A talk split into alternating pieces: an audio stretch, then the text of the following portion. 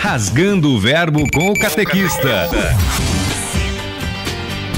Boa tarde, Alexandre. E aí, tudo beleza?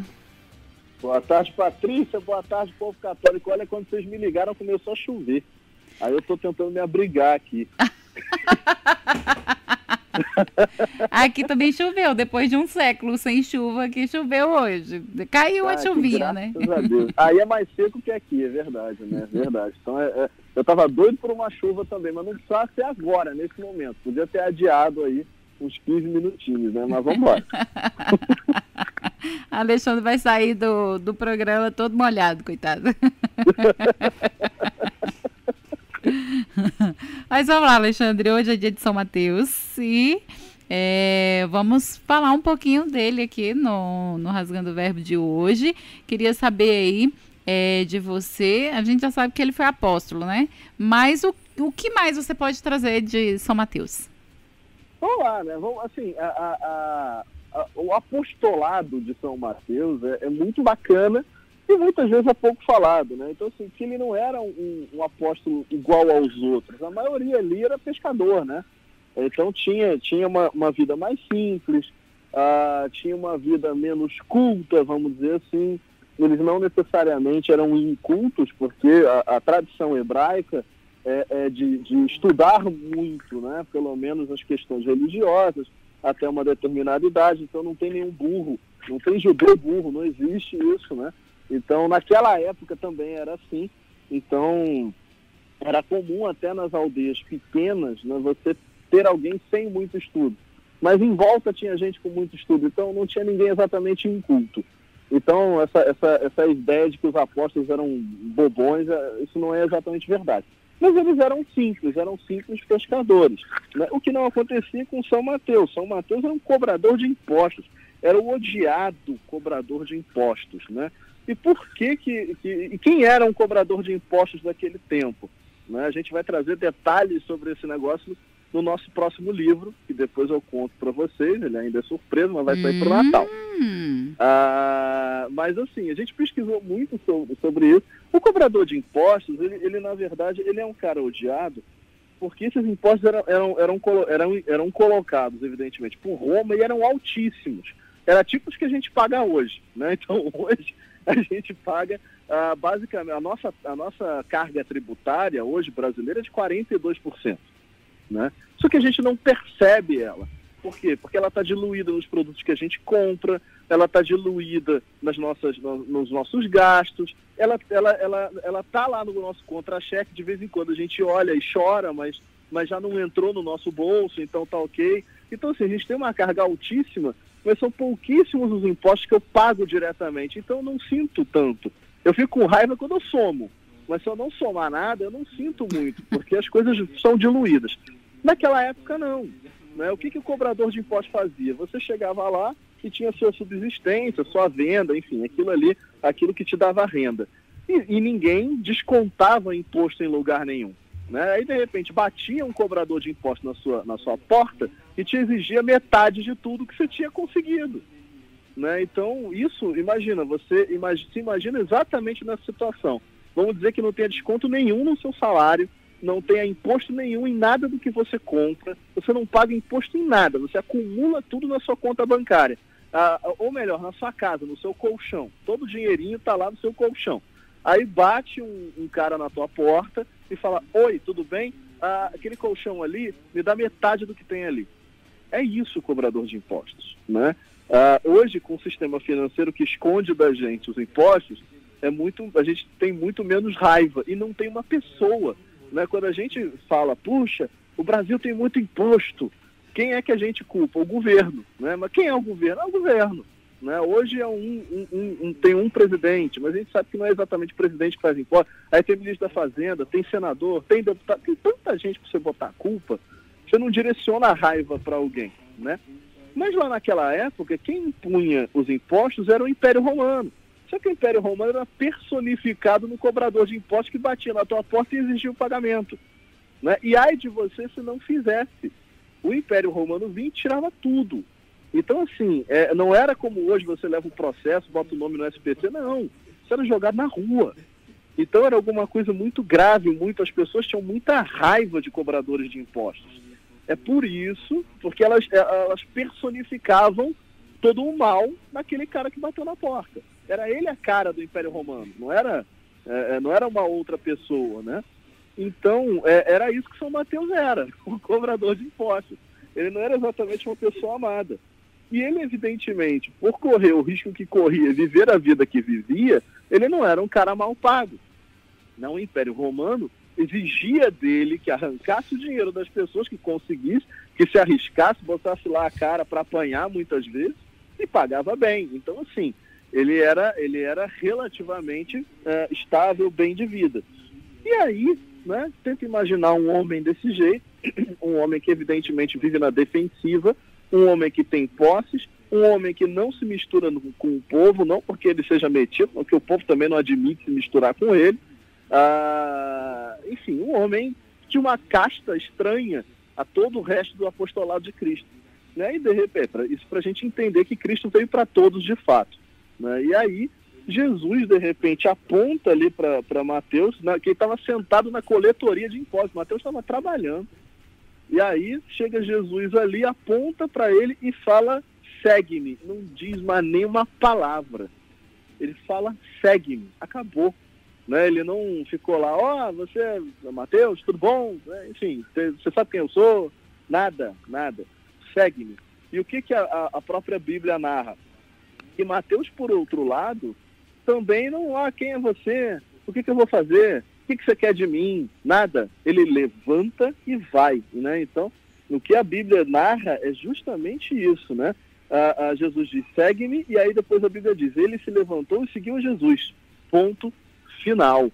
E depois, né, no versículo seguinte, a cena seguinte, já são todos os publicanos, né, os, os colegas de trabalho, na casa de, de São Mateus, jantando né, é, é, com Jesus.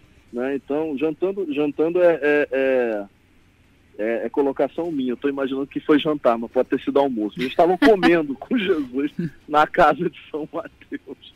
Mas é que eu, é, é que eu imagino como coisas é, é, que aconteceram em seguida. Eu tendo a imaginar que é jantar, mas não é não. Isso é coisa da minha cabeça, tá? Não está isso na Bíblia, não. então, assim, mas ele estava lá junto com os publicanos, junto com os outros cobradores de impostos. Daí a gente fica pensando, né? Além do chamado de Cristo ah, seco e imperativo, quando ele elege alguém, ele elege, ele não negocia, né? Você também entra né, e vê São Mateus levantando e indo, que é o que aquilo que a gente deve fazer. Né? O que, que isso vai me custar? O que, que eu vou ter que fazer? Mas eu sou tão diferente, eu não sou um pescador, eu sou um cobrador de impostos, nada disso interessa. Ele imediatamente se levanta. No que a gente vê na cena seguinte é Cristo fazendo missão com aqueles que efetivamente precisavam muito dele, porque eram pessoas que viviam à margem da sociedade eram pessoas que, apesar de rica, estavam, eram pessoas ricas, mas estavam em uma, como o Papa Francisco diz hoje, periferia espiritual, né? E aí que diante, né, de toda, de toda a, a acusação, né, que as pessoas falavam, ah, olha lá, Jesus com os publicanos, tal, não sei o quê. E aí o que que Jesus fala? Né? Aqueles que têm saúde não precisam de médico, mas sim os doentes. Aprendei, pois, o que significa eu quero misericórdia e não sacrifício. De fato, eu não vim para chamar os justos, mas os pecadores. E aqui você tem uma aula de eclesiologia ah, nessa, nessa fala de Jesus Cristo, né? Que ele quer misericórdia do que é feita a igreja, é feita de misericórdia. O que a gente oferece a Cristo é a nossa participação na cruz, é a misericórdia não é o sacrifício. O sacrifício ele fez, né? A nossa participação na cruz é um sacrifício feito por misericórdia. Não é uma oferenda sacrificial, né? Não é uma ovelha que, né, um cordeiro que eu imolei. Ele é o cordeiro imolado, ele é o cordeiro de Deus, né? Ele já, já foi imolado para todo sempre. Então, a, o sacrifício que eu devo oferecer agora é o sacrifício, é a participação na cruz pela minha missão, pelas minhas obras, pela misericórdia, principalmente. Então, é, é, é, a gente vê aí nessa na conversão de São Mateus, tem até um quadro lindo do Caravaggio, né, que mostra a, a, a eleição de São Mateus, né, Mas dentro da conversão de São Mateus, o que a gente percebe é, é, é, é essa potência missionária, é, é a verdadeiro rosto missionário da igreja, né? de Cristo, evidentemente, mas hoje, trazendo isso para hoje, da sua igreja. Então, a, a, primeira coisa muito interessante em São Mateus é olhar esse tripé, né? uma eleição de Cristo sem titubear, né? uma, uma, uma adesão de São Mateus sem negociações, né? não é como o jovem rico que foi lá, perguntou o que precisava, analisou, decidiu que não ir, nada disso, sabe? Ele levantou e foi, né? E o terceiro ponto, que era Cristo com toda a sua misericórdia entre os publicanos, olhando por eles, né? Então você vê Mateus imediatamente fazendo missão entre o seu povo, né? E, e, e, de novo, aí tem um monte de coisa que a gente pode tirar daí, se a gente parar para olhar, né? Às vezes a gente se converte e fala, puxa, agora eu sou da igreja, eu só vou viver na igreja, eu vou largar a, a, o, o, o, grupinho da faculdade, eu não vou mais jogar bola com meus amigos, eu não vou mais no, no barzinho, eu não vou mais fazer nada, eu vou ficar dentro da igreja o tempo todo. E Mateus, na verdade, mostrou que ser igreja, né, aderir a Cristo, é trazer Cristo presente entre aqueles que o cercavam. Então, ele, ele, o que, que, ele podia oferecer para Cristo? As amizades dele. Quem eram as, as amizades dele? Os outros pecadores, os outros publicanos. E, e, e isso, não, e, isso a, a, a, em vez de ser ruim, é, é ótimo, porque faz com que outros pecadores possam também olhar o rosto de Cristo. E aí vem Cristo dizendo: Eu quero misericórdia e não sacrifícios, eu vim para os doentes. E, e isso é, é, é, é, fantástico. Né? Então, a, a, acho que a primeira grande coisa para se olhar em São Mateus é toda essa, essa passagem da sua conversão que ensina um sem número de lições para a gente. Acho que dá para a gente fazer um especial de cinco horas aqui, só falando deste trecho da Bíblia, mas, mas é isso. Fiquei por aqui porque senão você vai brigar comigo. Não, não, cinco horas nem eu tenho cinco horas aqui. Então, quanto mais você ficar aqui cinco horas. Dá para fazer especial São Mateus, que é, é, realmente esse trechinho da Bíblia é, é, é riquíssimo. Dá para escrever livros e livros só sobre isso. Na realidade, o livro de São Mateus é bem rico, né? Falando nisso, ele é, é, é um dos quatro evangelistas. Eu queria que você falasse um pouquinho mais sobre o Evangelho de São Mateus, já que você está é, tão então, empolgado. Estou empolgado, é verdade. Eu nem sou devoto de São Mateus, mas eu estou empolgado porque a história é muito bonita. Então, assim, o, o, além do próprio, né, da própria conversão de São Mateus, você ainda tem isso, né? Ainda tem essa cereja do bolo aí. São Mateus é um dos evangelistas e um grande evangelista. Tanto que o evangelho dele é tão bom que São João Paulo II chamou de evangelho dos catequistas. Olha aí a sardinha entrando na minha hum. brasa. É, então, então assim, o, o, o, evangelho de São Mateus ele é reconhecido como evangelho do catequista. Por quê? Porque São Mateus ele tinha uma cabeça muito estruturada. De novo, ele era cobrador de impostos, ele lidava com números. Aliás, o, o evangelho que mais tem números é o de São Mateus né? Ele, ele vive fazendo a, a, ele cria imagens com números, né? Ele vai, vai fazendo aí comparações usando comparações numéricas para para como alegoria, né? Então ele é o único evangelho que faz isso. É, e aí talvez tenha sido que se acredita que foi o evangelho que foi escrito mais cedo ele foi escrito por volta dos anos 50 depois de Cristo, uhum. o que hum. significa menos de 20 anos depois da, da morte de Cristo. Lembrando que, ao contrário do que a nossa sociedade faz hoje, a transmissão oral ela era mais importante. Então é normal essa demora, que o povo fala, né? Poxa, mas se andou com Cristo, por que não escreveu isso logo? Por que, que ele não anotou na hora? Por que ele esperou 20 anos para escrever o Evangelho? Porque isso não passava pela cabeça de ninguém. O importante naquele, naquela época era a transmissão oral. Hoje a gente faz o contrário. Primeiro a gente consolida, escreve um artigo, escreve um hum. livro, uh, escreve alguma coisa na internet. Primeiro a gente escreve. Aí depois que a gente escreve, a gente discute sobre o que escreveu.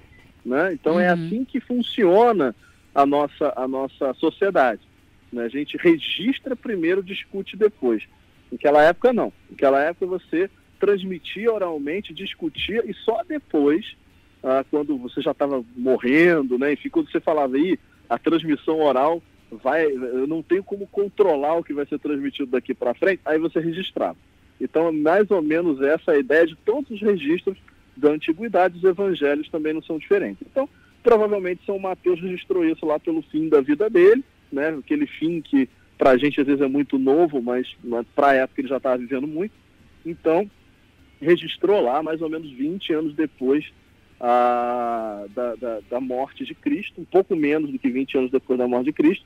E, e, e ele é um evangelho que não é cronológico. Ele é um dos evangelhos sinóticos. Né? Os sinóticos são aqueles evangelhos que podem ser colocados lado a lado, que eles têm mais ou menos o mesmo conteúdo, que são todos os três evangelhos, uh, uh, uh, Lucas, Marcos e, e Mateus, Mateus. todos menos o de João. Né? De João, ele é um evangelho mais de memória, é um evangelho mais teológico, ele é diferente, né? ele não uhum. vai seguir direitinho os acontecimentos dos outros. Mas, mas também não está em, em contradição com nenhum, é importante dizer isso. Bom, os evangelhos sinóticos, ele, eles têm essa coisa de ser síncronos, né? de você conseguir sincronizar, lê-los juntos. Mas o de São Mateus, ele não é cronológico, como são, como são o de Marcos e o de Lucas, por exemplo. Você não vai encontrar os acontecimentos no Evangelho de São Mateus em ordem cronológica, você vai encontrar uh, blocos de conteúdo. São Mateus dividiu toda a pregação de Cristo por temas. Isso foi interessantíssimo, porque é fácil, por isso que o Evangelho catequético, é fácil você trabalhar temáticas com o Evangelho de São Mateus, porque ele, ele agrupa todas as falas de Cristo. É por isso que às vezes você vai no Evangelho de Lucas, aí passa um tempão entre Cristo ter falado uma coisa e, e sei lá, o Sermão da Montanha e um outro discurso qualquer lá.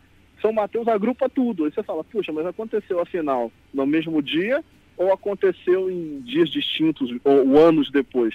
Não, é porque o São Mateus ele agrupa por semântica. Então discursos parecidos estão em blocos e estão no mesmo bloco, que porque é didático que seja assim, né? E, e, e, e é também importante entender quem era o público-alvo, por que, que ele fez isso. Ele fez isso que o público-alvo de São Mateus eram os, os novos cristãos, eram os judeus recém-convertidos. Então ele queria passar para o próprio povo dele, né, o povo que ele cobrava imposto, né, ele queria passar para essa galera quem era o Cristo.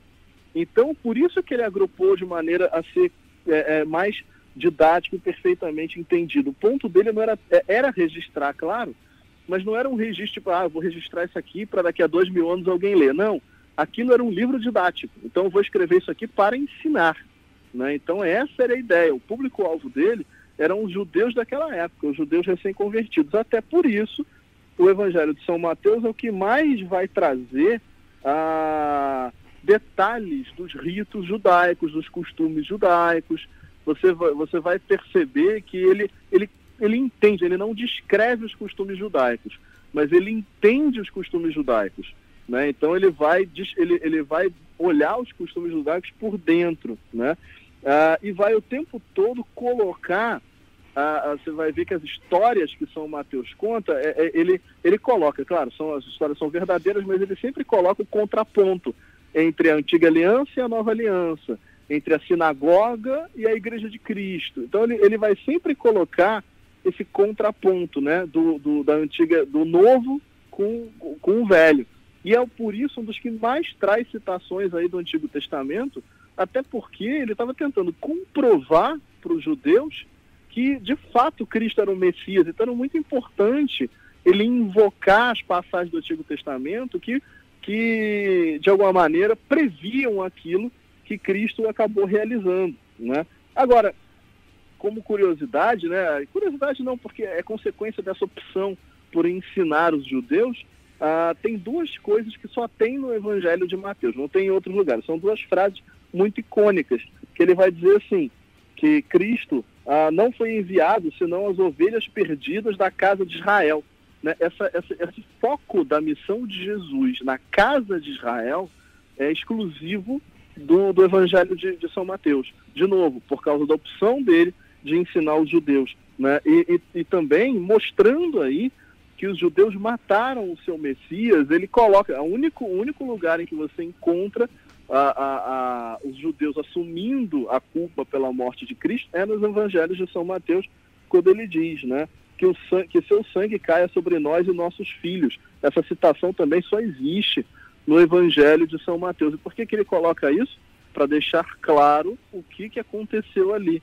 Né, nós mat os judeus mataram o, próprio Messias. Então agora nós precisamos aderir. Essa foi uma aliança de sangue. Então toda essa essa essa, essa catequese, né, judaica, né, essa catequese cristã para judeus recém-convertidos, ela, ela, ela vem do Evangelho de, de, São Mateus, que teve essa finalidade antes de ser simplesmente um registro, né?